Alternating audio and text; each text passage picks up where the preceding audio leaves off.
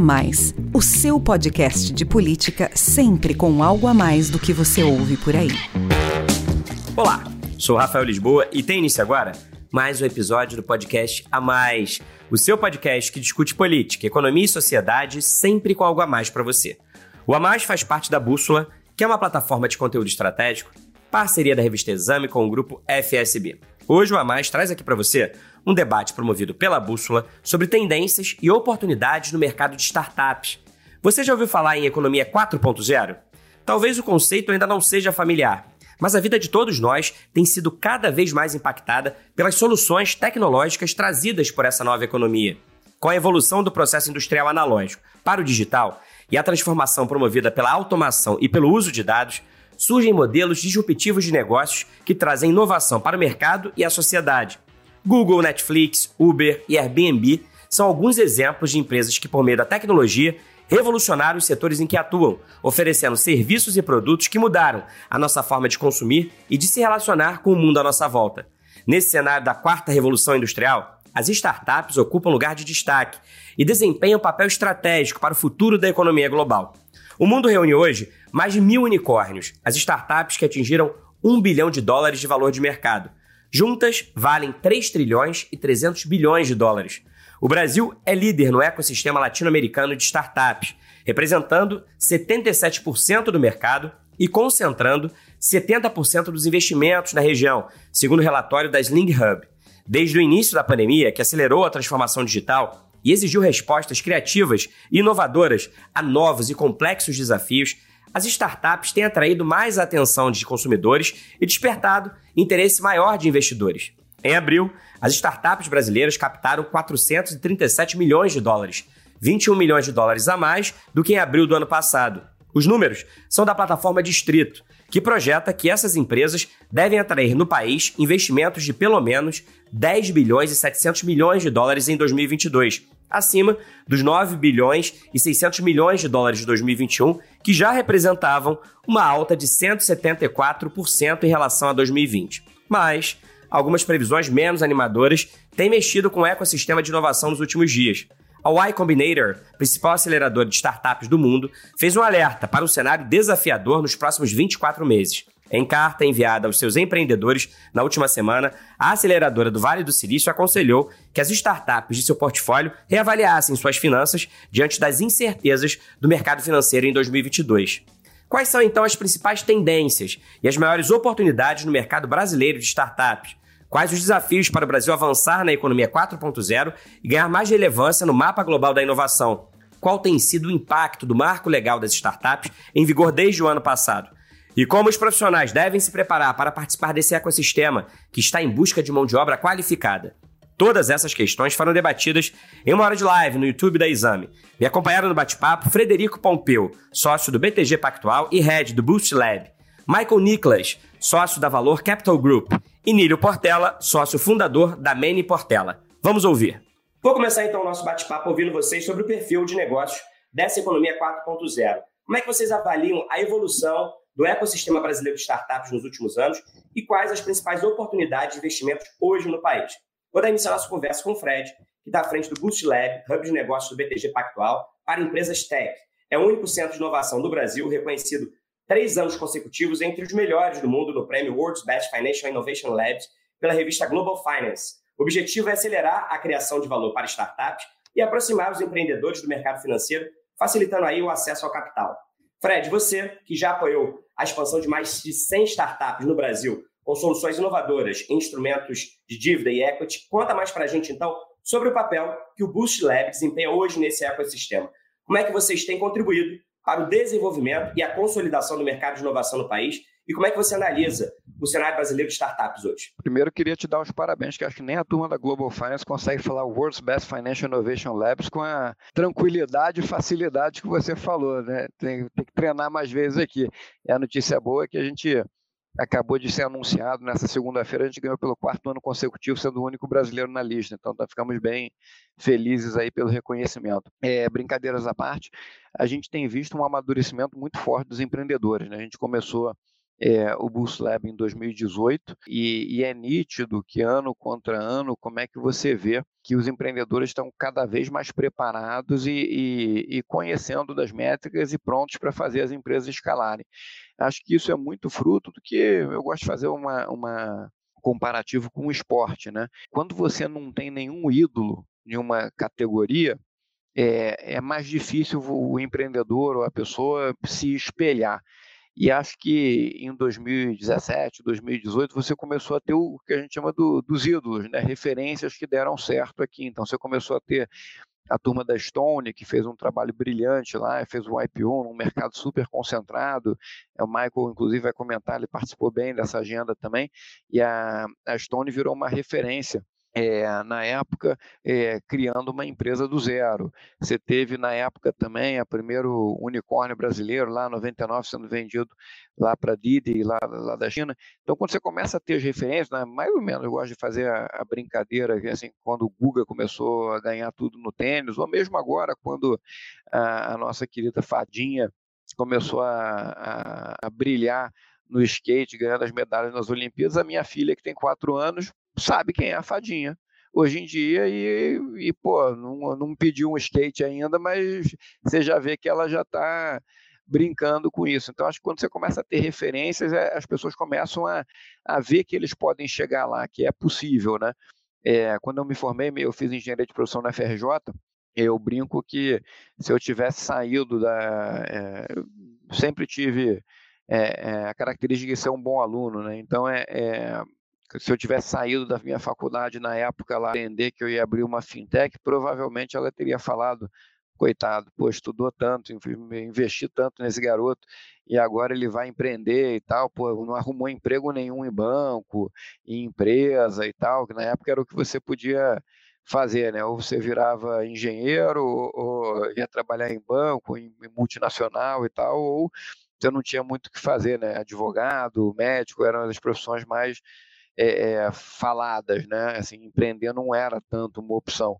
Hoje em dia, eu brinco que esse mesmo Fred aqui que esteja formando na FRJ hoje, na USP, nas principais faculdades do país, que seja um bom aluno e que saia virando e fala assim, cara, eu vou abrir uma fintech, os amigos dele vão falar, caramba, eu sempre soube que esse cara ia dar uma porrada, tá vendo? Agora ele vai lá e vai, vai, vai brilhar. Então, acho que essa mudança de mindset é muito importante, e não só para o ecossistema tech, mas para o Brasil em si, né? que você gera novas empresas, mais oportunidades de negócio, mais empregos e, e evolução para o país como um todo. Fred, parabéns aí pelo quarto ano seguido aí do reconhecimento de vocês. E é isso que você falou, né? É fundamental ter referências, né? Porque aí você pode inspirar outros empreendedores, né? E justamente porque essa economia 4.0, ela mexe com a nossa forma de conduzir, produzir empreender, porque ela traz modelos disruptivos de negócio, né, que exige aí criatividade, demora um tempo até que você consiga demonstrar todo o diferencial que aquela nova forma de, de empreender traz, mas é isso que você falou, né? O ecossistema de inovação hoje do Brasil já está com um grau muito bacana de amadurecimento e a tendência é atrair cada vez mais investimentos. Agora eu vou conversar então com o Michael, que possui mais de 15 anos de experiência com o segmento startups, seja como empreendedor, executivo ou investidor, né, Michael? Michael é sócio da Valor Capital Group, gestora de fundos de venture capital, pioneira na estratégia cross-border, buscando atuar como ponte entre os mercados norte-americano e brasileiro de tecnologia, fundada em 2011 e com presença em Nova York, Vale do Silício, Rio de Janeiro e São Paulo, a Valor realiza investimentos em negócios transformadores nos estágios de startup ao scale-up fornecendo, além de capital, suporte operacional e conexões globais. Michael, em mais de uma década de atuação da Valor Capital Group, como é que você avalia também o amadurecimento do ecossistema de inovação no Brasil nesse período? E qual tem sido a participação de vocês nesse processo? Como é que você compara os mercados brasileiro e norte-americano de startups e quais as maiores oportunidades hoje? Eu tenho participado no, no ecossistema brasileiro de, de, inovação desde 2008, 2009 como investidor anjo e depois, na sequência, um, me afiliei com, com, a Valor Capital Group em, em 2012, 2013 e desde então nós temos captado uma série de fundos, estamos investindo agora no fundo 6, um, temos dois fundos em paralelo, um de early stage e, e, e um de growth.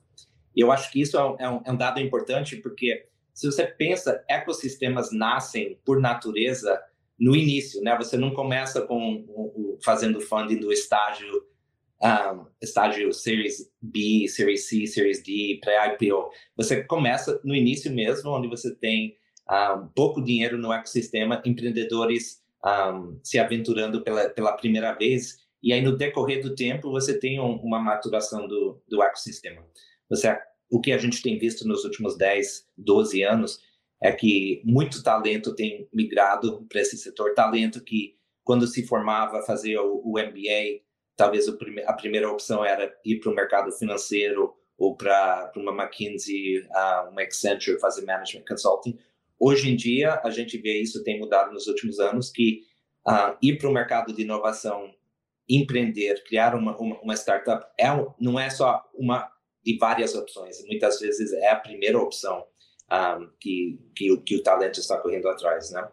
Um, também com a evolução do ecossistema, você tem o que a gente chama de empreendedores seriais, né? Então, é, você teve lá atrás, em 2000, vamos lá, 12, 13, 14, empreendedores que montaram empresas, tiveram sucesso, como o Fred mencionou, a Stone, a gente vê o André Street uh, entrando numa outra etapa agora, depois de ter sucesso em várias startups, ele continua investindo, incentivando o ecossistema, trazendo uh, o conhecimento, a sabedoria acumulado uh, nesses anos e, e, e, trazendo isso de volta para o ecossistema. Então, experiência é uma coisa que também evoluiu muito. Um, capital é uma coisa que no início uh, você só tinha, não, não, tinha uma rede de anjos investidores, por exemplo, não tinha muitos fundos também. Se você olha 2010 a 2012, a quantia de capital que foi investido no, no Brasil em venture capital circulava por volta de 100 milhões de dólares. E, e cresceu em incrementos, né? 2013, 14, 15 começou a bater 500 milhões, aí chegou um bi, eu acho que foi em 2016, e, e no ano passado foi, foi mais de, de 10 bi que foram investidos no Brasil. Então tem uma evolução de, de capital disponível em, em, em, todos os estágios. E mais exits também, né? assim, mais oportunidades, mais vendas, mais eventos de liquidez que incentiva todo o ecossistema, né? tanto os investidores como os empreendedores como os provedores de serviços em volta das startups a, a se focarem nisso.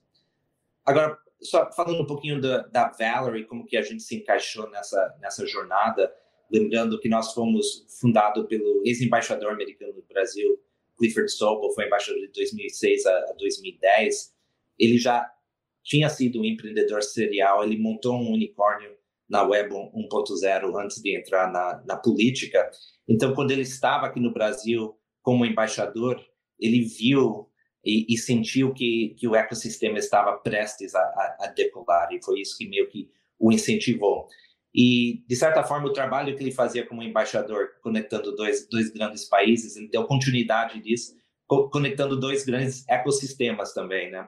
No início, assim, talvez um dos desafios, uma das faltas que a gente sentia no Brasil era capital para as rodadas subsequentes. Então, tinha capital no, no, no estágio semente, no Series A, aí chegava no Series B, Series C, não tinha fundos fazendo cheque de 10, 15, 20 milhões de dólares. Então, era necessário realmente acessar a, o, o, mercado global. E a gente, tendo, tendo presença no Vale do Silício, Nova York e, e, e em São Paulo, a gente conseguia fazer esse meio de campo, conectando os empreendedores com, com potenciais in, in, investidores e também com um, talento. Assim, muitas vezes, quando você chega a uma empresa no Brasil pela primeira vez, chegando no momento de ter 20, 30, 50 milhões de usuários, são poucas pessoas 10 anos atrás no mundo que tinham a experiência de escalar um business nesse nível e eram muito concentrados né, no Vale do Silício, na China, posteriormente também. Então, fazendo essa conexão dos, dos ecossistemas, é, essa troca de aprendizado foi uma das áreas que a gente concentrou bastante nesse processo de amadurecimento aí, essas conexões globais foram fundamentais, né? Essa, essa troca, essa interação entre mercados ainda jovens, de inovação de tecnologia, e outros muito mais maduros e com capacidade de investir aí em novos negócios. Agora eu quero ouvir o Nílio, que é CEO e sócio fundador da Maine Portela, um dos maiores grupos de comunicação do Brasil, com mais de 15 anos de atuação e presença em 10 estados. O grupo Mene Portela mais do que dobrou o faturamento do ano passado, ultrapassando os 250 milhões de reais, com planos de expansão de negócios para todo o país. Por trás do crescimento da empresa está aí a criação em 2021, no ano passado, do seu fundo de Venture Capital, a Capital Ventures. O fundo, que já conta com cerca de 200 startups no portfólio, busca fomentar o ecossistema de inovação, principalmente no setor de comunicação e marketing, com aporte pre-seed e early stage, isto é, no estágio inicial de desenvolvimento. Nili, conta então mais para a gente sobre o hub de inovação de vocês, os bons resultados em tão pouco tempo, e como é que você enxerga as oportunidades no mercado brasileiro de startups, especialmente as Martechs, EdTechs e MediaTechs, startups do setor de comunicação e marketing. Rafael, primeiro eu queria dizer que esse mercado de Martechs EdTechs está muito aquecido. Quando a gente olha para dados, por exemplo, da Distrito, como foi citado aqui, em 2021, mais de 800 milhões de dólares foram investidos nesse setor, o que junto com fintechs e retail techs são os três setores que mais receberam investimentos do ano passado. Então, quando a gente olha isso, a gente fica muito otimista e nós aqui da, da, do Grupo Mini Portela, através do nosso braço de inovação, que é a Capital, estamos atuando fortemente neste setor, né? sobretudo em estágios, é, investimentos em estágios iniciais, pré-seed e seed, e com a temática de Martechs, Mediatecs e, e Edtechs. É, a gente percebe realmente um setor muito movimentado. A gente pode dar alguns exemplos claros de como é, essa economia 4.0 e essa economia criativa está se, tá se movimentando. Eu queria dar um exemplo, por exemplo, da, da rede Quai, uma rede chinesa que chegou no Brasil não faz tanto tempo, 2020, e de lá para cá, em tão pouco tempo, mais de 45 milhões é, de usuários no Brasil, fazendo com que essa, esse aplicativo é, e colocando o Brasil entre os top 3 dos países fora da China que mais acessa esse aplicativo. Então, eu acho que isso mostra a pujança, mostra o crescimento exponencial aí da, da economia criativa. E com todo esse cenário favorável, é, nós da Capital decidimos dar um passo a mais aqui. Estamos montando agora aqui em São Paulo uma estrutura, um hub de inovação, que será a nossa sede da Capital, e isso vai ajudar vai fortalecer a nossa presença aqui, que é um, um, um dos grandes players mundiais. Isso vai ajudar, com certeza, as nossas startups e os nossos parceiros até mais próximos aí dos, dos players nacionais. É, uma outra coisa que eu acho interessante desse, desse segmento e dessa, dessa transformação que a economia 4.0 está transformando, disruptando uma série de setores, é, eu queria dizer sobre as mídias tradicionais. Olha o que está acontecendo, o movimento é, entre as mídias tradicionais e as mídias digitais, ainda falando um pouquinho aqui da, do, nosso, da, do nosso ramo de atuação. Você começa a olhar uns movimentos, pessoas, de personalidades da TV, pessoas que estavam lá há 30, 40 anos é, numa, numa grande emissora de TV, o cara migrando aí para as mídias digitais. Quando a gente olha isso, um caso isolado, a gente fala, pô, isso é uma opção, isso é uma transição de carreira.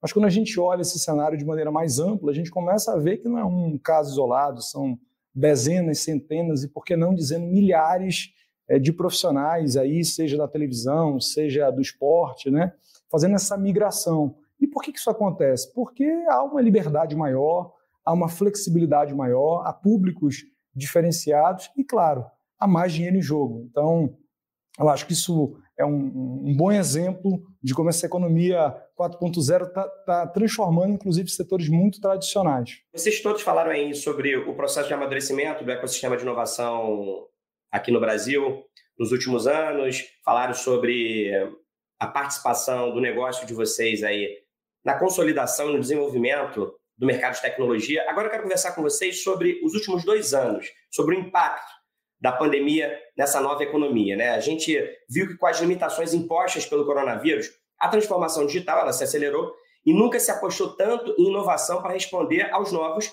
e complexos desafios e assim, claro, reagir às crises sanitária e econômica. A tecnologia, que é a base da economia 4.0, ganha uma centralidade ainda maior nos negócios, nas nossas vidas. Então, como é que vocês avaliam o efeito da Covid-19 no ecossistema de startups? Quais as principais mudanças no mercado de venture capital nos últimos dois anos? Em termos de inovação, qual o legado que esse período tão difícil e desafiador nos deixará? Que transformações vieram para ficar, Michael? Olha, realmente foi um, um evento sísmico, né, em termos da, da sociedade em geral e também, especialmente em, em relação à tecnologia e startups. Porque se você pensa assim, de um dia para o outro, uh, o nosso mundo mudou, né? Assim, o que a gente fazia presencialmente um, foi uma coisa que teve que tivemos que ficar isolado e por consequência o foco em ferramentas que possibilitava a gente continuar a trabalhar, comunicar, consumir conteúdo, mas de uma forma segura que implicitamente era sem contato com outras pessoas, assim favoreceu muito uh, o crescimento de, de, ferramentas digitais, comunicação e e-mails digitais. Então, só pensando, por exemplo, o Brasil é um dos líderes na área de, de, de pagamentos, né, online, o trabalho que o Banco Central tem feito com o Pix, por exemplo, e sempre parte desse, desse discurso sempre foi teve uma parte de, de acesso de inclusão né, digital. E, e, realmente a gente tem visto isso durante o período do Covid, com o subsídio que foi feito pelo governo para certos cidadãos, assim, mais de 40 milhões de pessoas tiveram acesso usando o Pix pela primeira vez para receber isso através da Caixa Econômica. Então, um, um ponto, só ainda eh, crescendo ou trazendo mais vantagem que o Brasil tem desenvolvido nessa área de do, do, setor financeiro de pagamentos, que é uma coisa, o Pix é uma coisa quase única no mundo, fora, fora a Índia. Consumo, tudo consumo foi para online, conteúdo, né? Você viu, Netflix subiu, e, e, a troca de informações, os lives tomaram uh, outra proporção. Uh, teve mudanças regulamentárias em relação à telemedicina, né? Porque antes tinha muitos interesses que não queriam que a telemedicina fosse uma opção, isso, essa barreira foi rompida, é difícil ver isso voltando para trás. Uh, todo mundo de delivery de produtos e serviços vindo para sua casa, mudando muito também. Quando eu vou no supermercado agora, eu vejo as pessoas coletando para levar para o delivery, né? Então, às vezes eu falo assim, nossa, acabou aquele mundo da gente se encontrar no supermercado. Então, muitas coisas e, e também as ferramentas de, de colaboração, uh, como que a gente trabalha no dia a dia.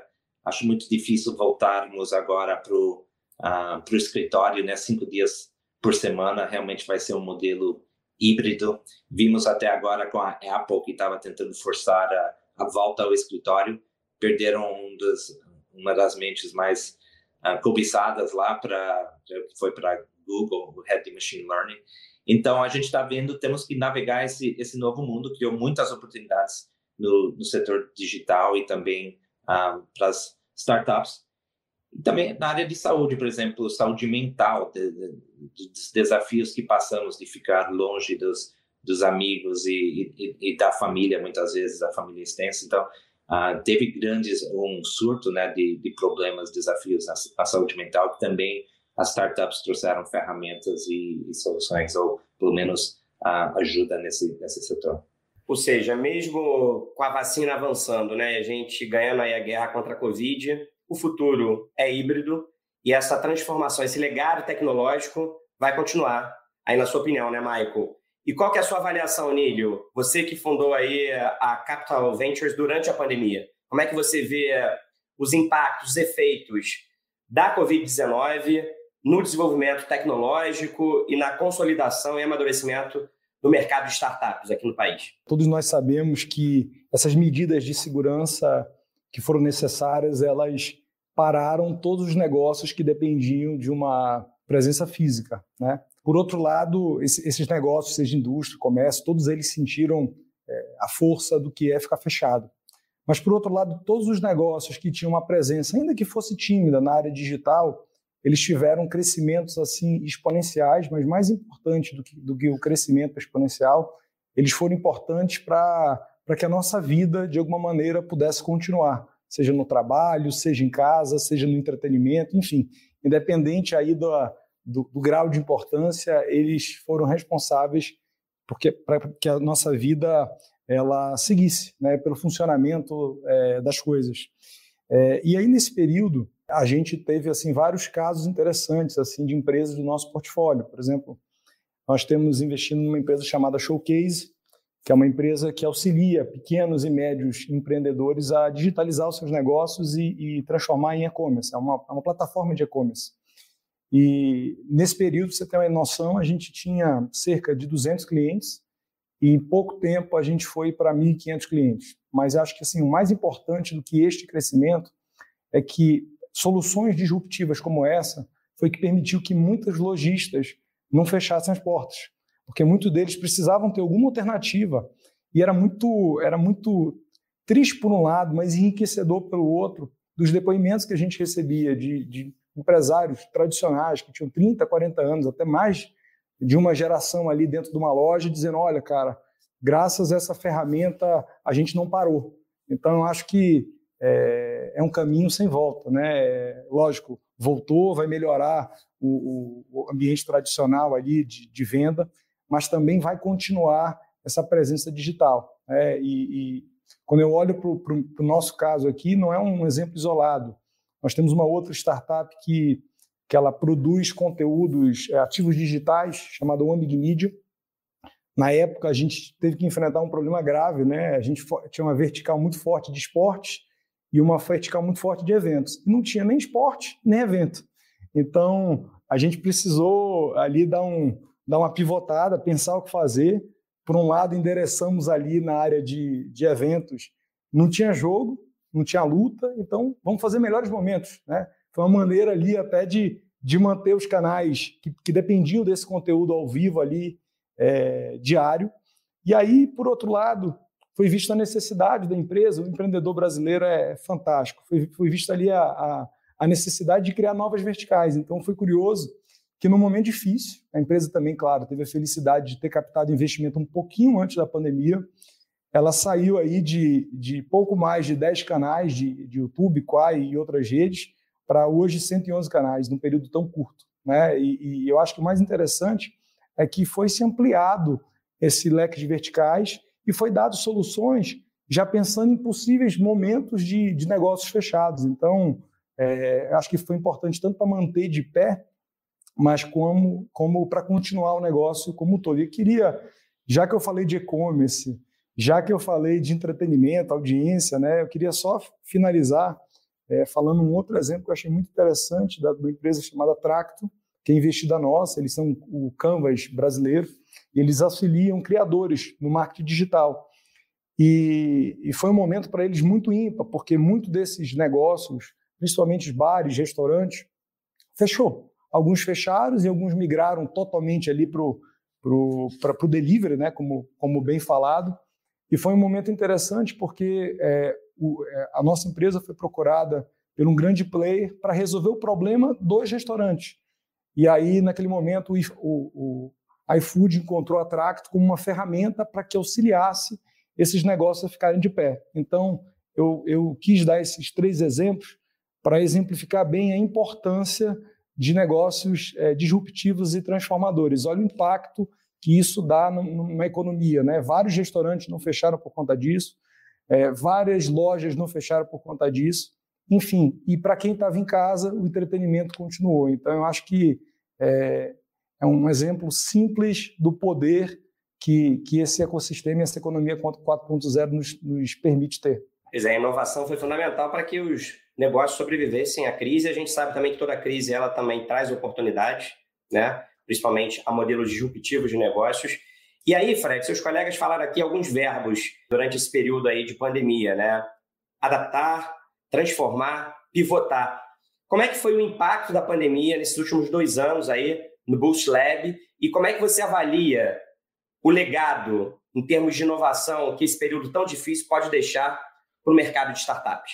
Eu acho que a gente está passando um momento diferente dos últimos dois anos nesses últimos dois meses, né? E, e que a gente tá, tá vai exigir bastante é, o uso desses termos que você falou, de pivotagem e, e readequação, né?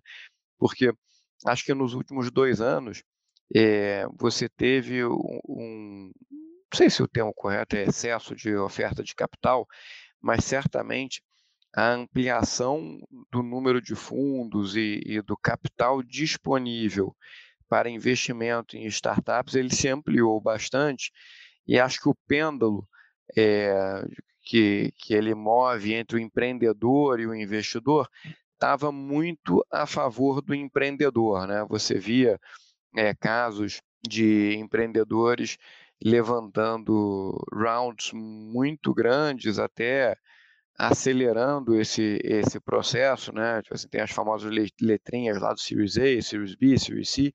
Você via o, o, tamanho dos rounds e, e a velocidade de, de, levantar capital desse, de, desses empreendedores muito rápida em valores até maiores do que o necessário para levar a empresa no próximo estágio, né?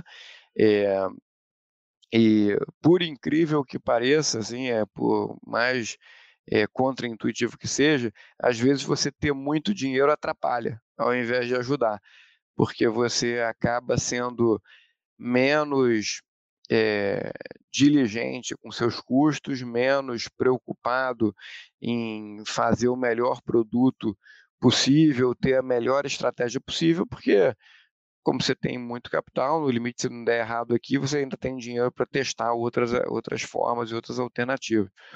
Os últimos dois meses tem sido uma mudança na dinâmica, diria, global, é, seja por diversos fatores, né? seja por, pela guerra na Rússia, é, que, na Ucrânia, que acaba impactando a inflação em todos os termos globais, é, seja aumento da taxa de juros aqui nos Estados Unidos.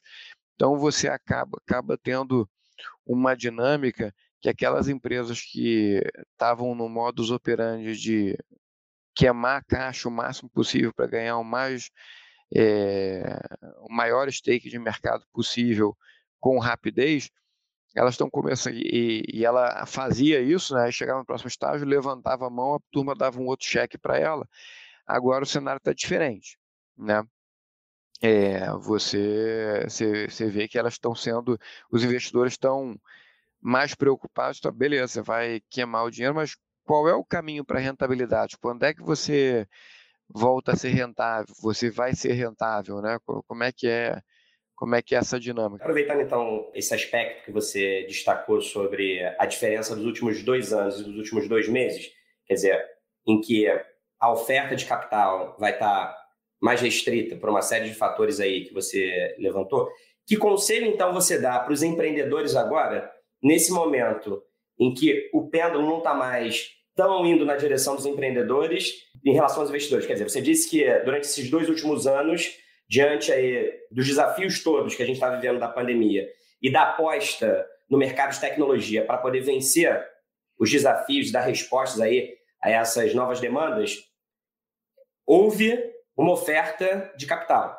Agora, você disse que nesses últimos dois meses, por uma série de fatores, começaram os investidores começaram a colocar um pouco o pé no freio e avaliar, até porque você falou da guerra na Ucrânia, da questão do aumento dos juros aqui no Brasil, nos Estados Unidos, em, em, em vários países, em vários mercados. Então, assim, que conselho você dá hoje para esses empreendedores, já que o, o capital não vai estar tão abundante como esteve nos últimos dois anos? É, a gente no mês passado, é, além do Brasil Silicon Valley, que foi uma conferência espetacular que teve lá no Vale do Silício, a gente coordenou um, um Tech Day, a gente BTG né, e o Lab, coordenamos um, um, um Tech Day que a gente trouxe algumas mentes que a gente considera bem importantes, influentes no mercado de tecnologia mundial, é, lá em Nova York. Né?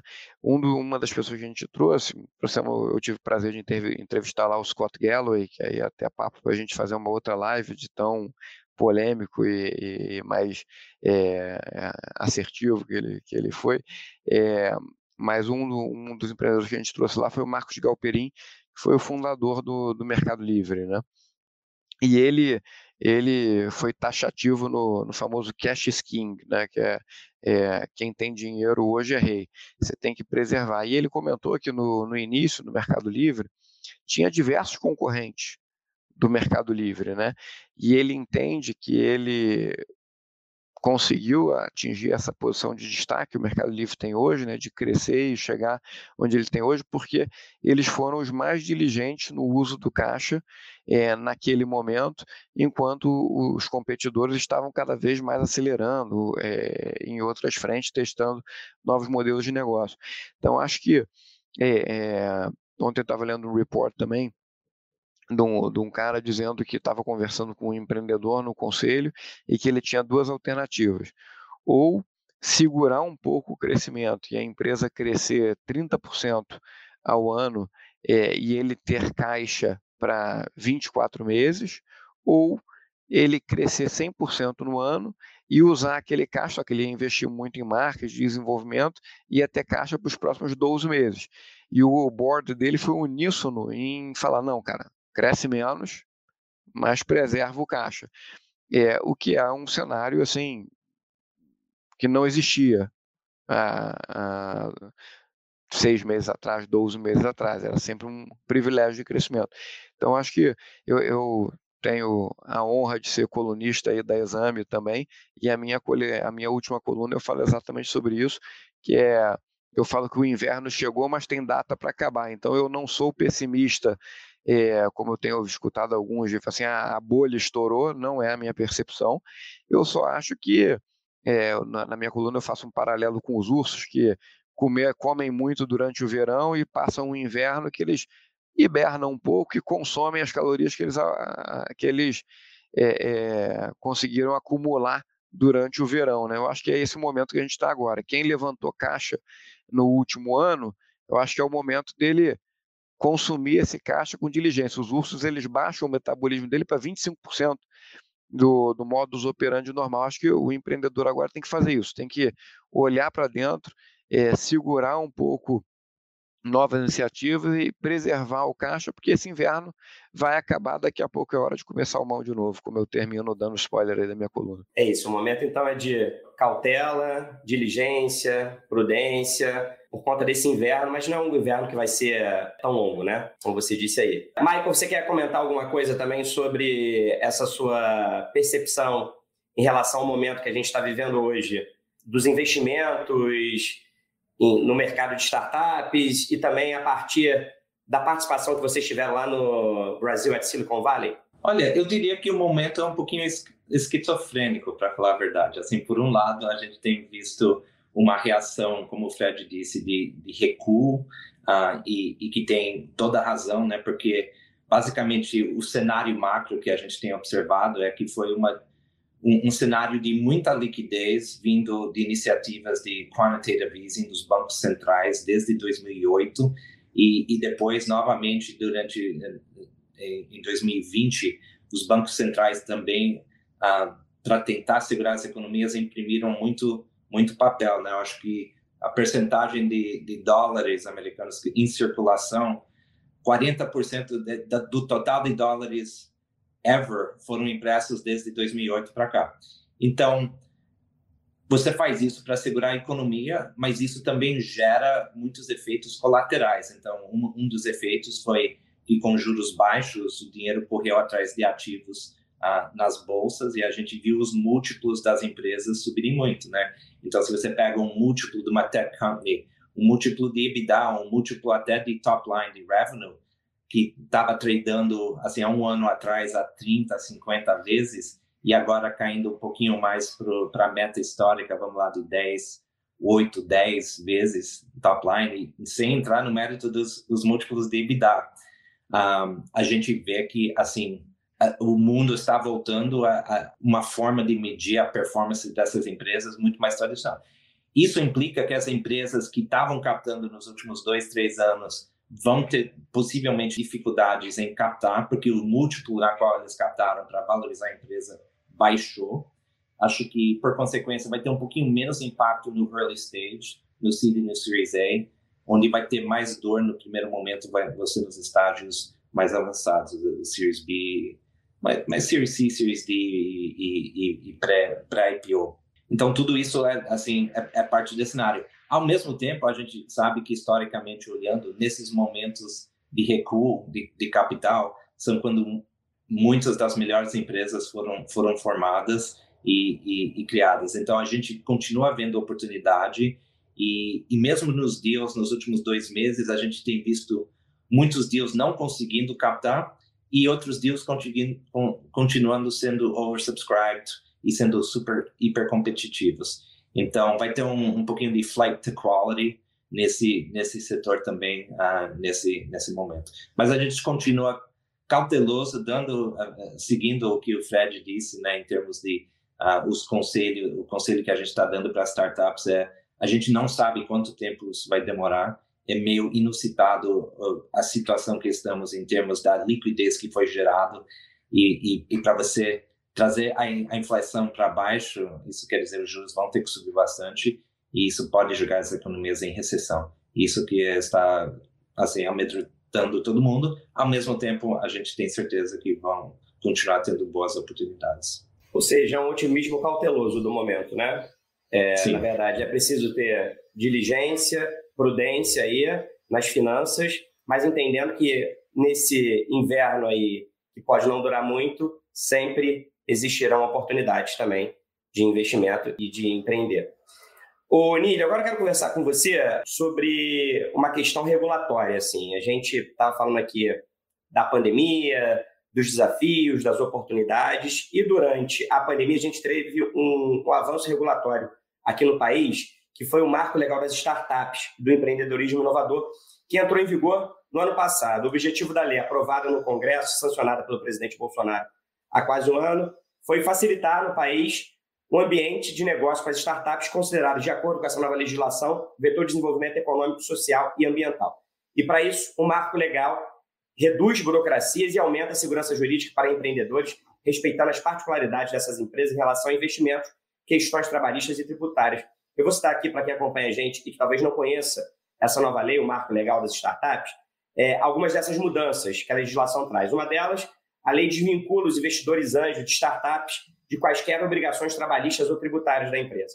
Há também a criação de ambiente regulatório experimental, uma espécie de regime diferenciado com condições que simplifiquem a testagem de novos produtos e serviços. Está proposto ali também um modelo de licitação especial para aproximar de forma simplificada as startups do setor público. E tem ainda o Inova Simples, que é um regime especial simplificado criado pelo governo para estimular o desenvolvimento das startups. Como é que você avalia, Nílio, o marco legal das startups? Quais são os principais efeitos trazidos por essa mudança, na sua opinião? é um marco importante é, para o Brasil, sobretudo para o nosso ecossistema. Ele define de maneira objetiva o que é uma startup, o que é um investidor anjo, coisas que não eram é, muito, muito bem definidas.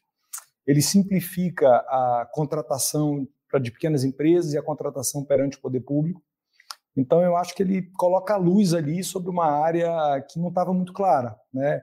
ele, no meu ponto de vista, ele não é a melhor lei que estava prevista, mas eu acho que ela endereça é, de maneira objetiva alguns pontos que não estavam claros. Agora sim, tem vários desafios ainda no sentido de continuar essa aperfeiçoação, esse aperfeiçoamento da lei. A área da tributação foi uma área ali que tinha o texto tinha muita coisa interessante que acabaram tirando. Claro que o problema tributário não é um problema só das startups, é um problema é, do Brasil, como da economia como um todo, que precisa ser definido, mas no momento não há, há um, um, consenso político para isso. Mas eu, eu, eu, vejo assim com muito otimismo a, a, a, chegada desse marco regulatório. Um outro ponto que eu acho que é, que é interessante, e aí eu acho que é um desafio para a gente, além da área da parte tributária, é a questão de, da qualificação de mão de obra. Porque quando a gente olha, quando a gente viaja para fora e conversa com empreendedores e outros investidores anjos, e até empreendedores mesmos, a gente percebe o quanto a gente está com dificuldade, com déficit de mão de obra qualificada. Você, você só é você olhar, por exemplo, a área de, de desenvolvedores, citando um exemplo assim, objetivo, é, os salários aumentaram muito, não tem mão de obra qualificada, né? Pra, cada vez tem menos gente e cada vez tem mais demanda. Então,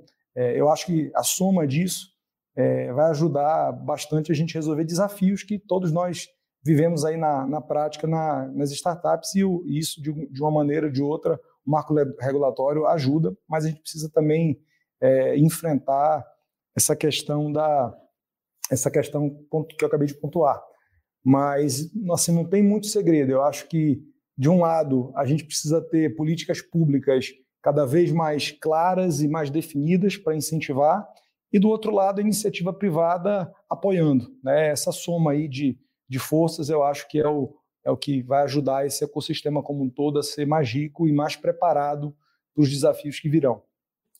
O marco regulatório ele ajuda muito nessa questão da segurança jurídica, né? porque antes você não tinha nem definição clara do que era considerado uma startup, um investidor anjo, mas como você disse aí, ainda existem lacunas que precisam ser preenchidas e esse debate precisa avançar.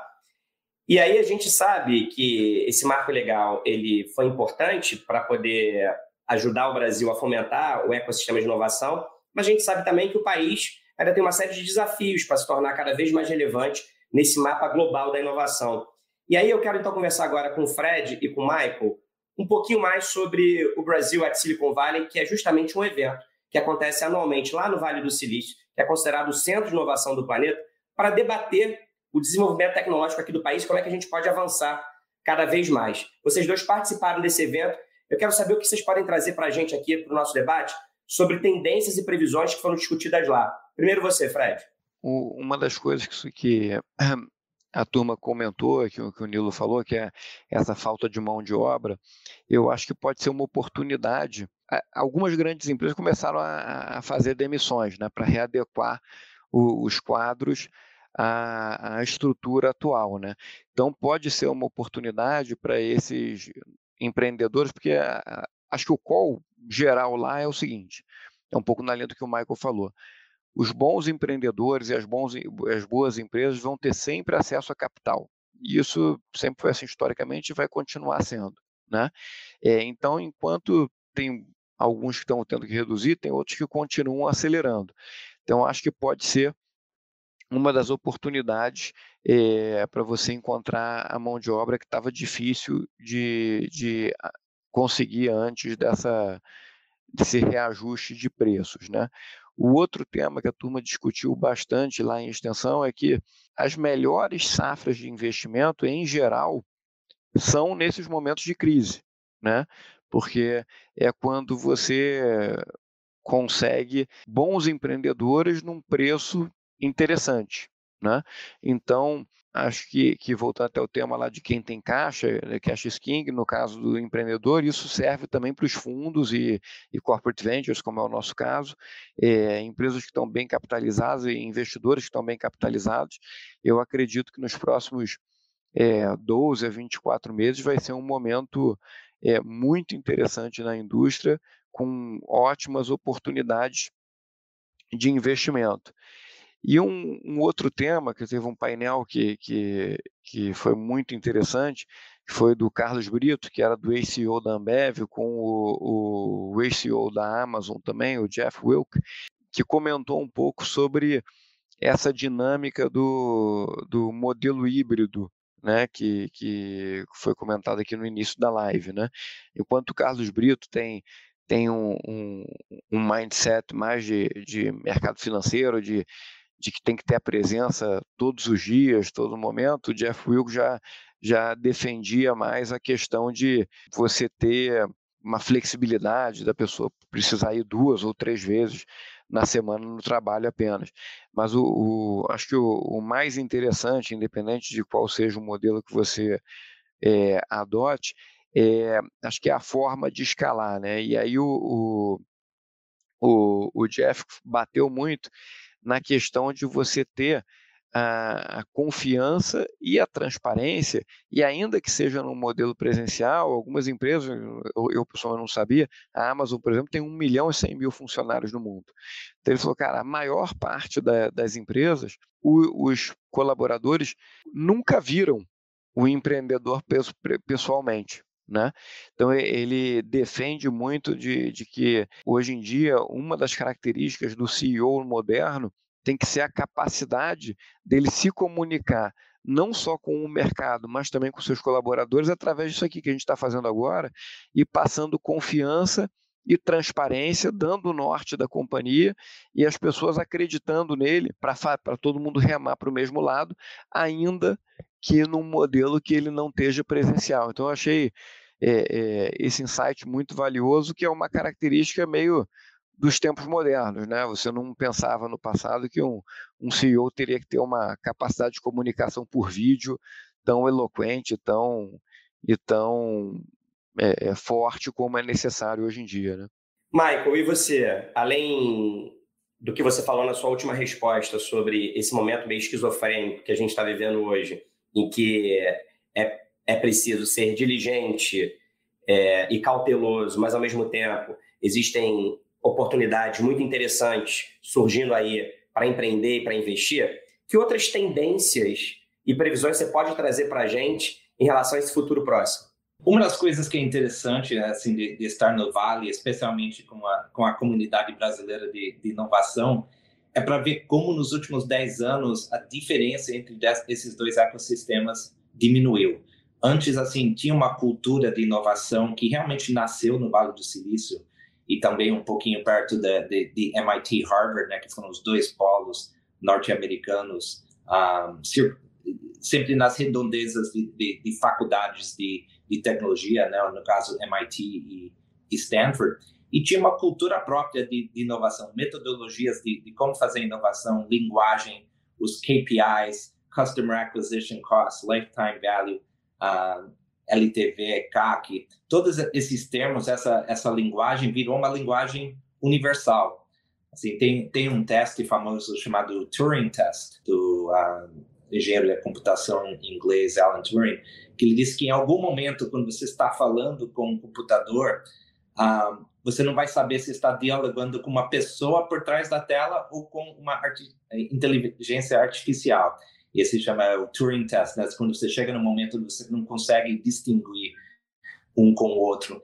E o que a gente vê hoje é que a gente quase não consegue distinguir entre um empreendedor norte-americano, latino-americano, europeu, uh, ou da Ásia, todos estão basicamente bebendo da mesma fonte em, em, em termos de, de, de metodologias e, e, e, como se faz inovação.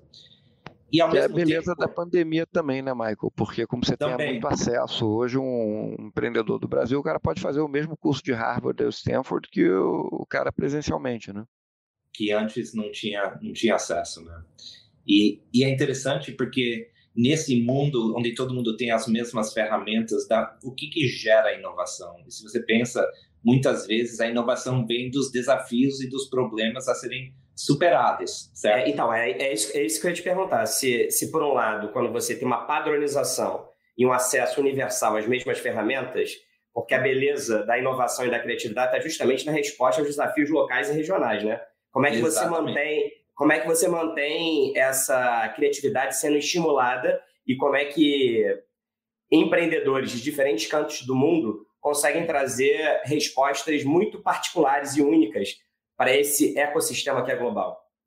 Exatamente. E, e o que a gente acha é que a liderança do Vale do Silício nos próximos 20 anos vai continuar tendo liderança lá de, de, de, em muitas formas, mas assim os desafios que estão sendo resolvidos muitas vezes os desafios que os empreendedores brasileiros estão um, enfrentando são muito mais parecidos com os desafios globais do que nessa, necessariamente os desafios que estão sendo um, assim endereçados no, no Vale do Silício. Então eu acho que isso gera uma oportunidade para o sistema brasileiro e a gente tem visto isso mesmo no nosso portfólio de empreendedores brasileiros inovando aqui no Brasil e levando essas inovações para fora, né? Sendo uma Gympass da vida, uma, uma Rocket Chat, uma Pipefy, uma Incognia, entre outros. Então, isso nos anima bastante porque a gente acha que, assim, a, a interação dos ecossistemas é importante, mas que os desafios que a gente encontra aqui na América Latina são mais representativos dos desafios, assim, que a gente vê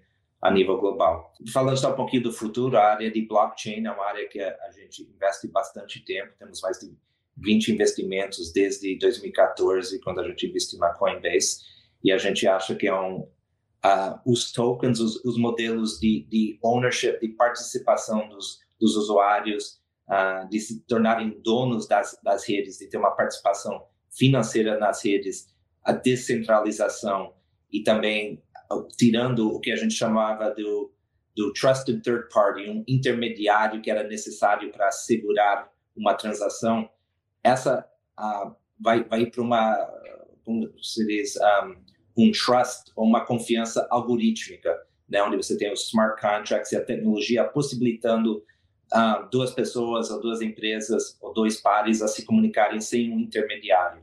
E a gente acha que isso é muito revolucionário e a gente tem visto tanto nesse evento lá como aqui no Brasil assim uma forte tendência em modelos de negócio ligados à blockchain.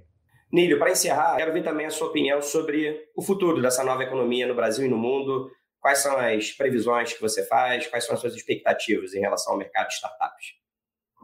Com tudo que a gente conversou aqui, fica claro que a economia 4.0 ela chegou, ela veio para ficar, não tem mais volta.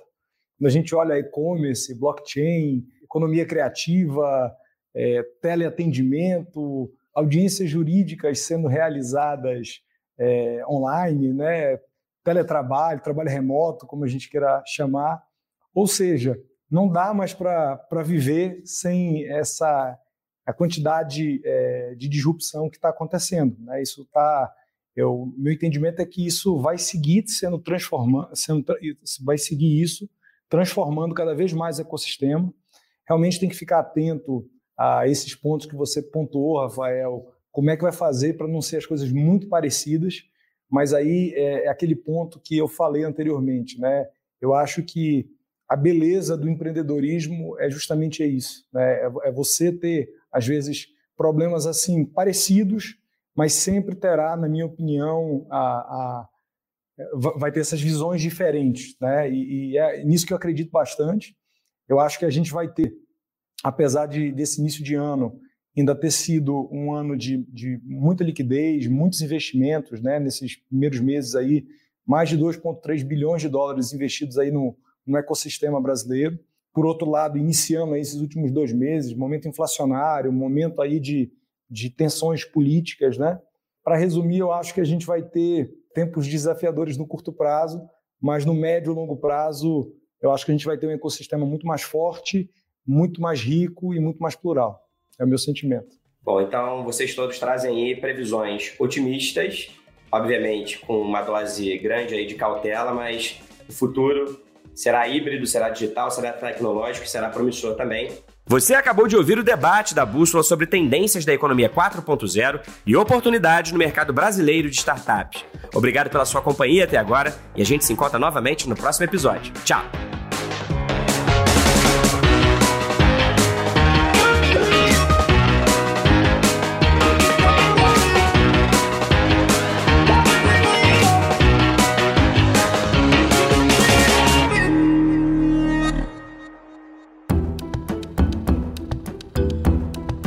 Na edição Guilherme Baldi, este podcast faz parte da plataforma Bússola, um produto do grupo FSB.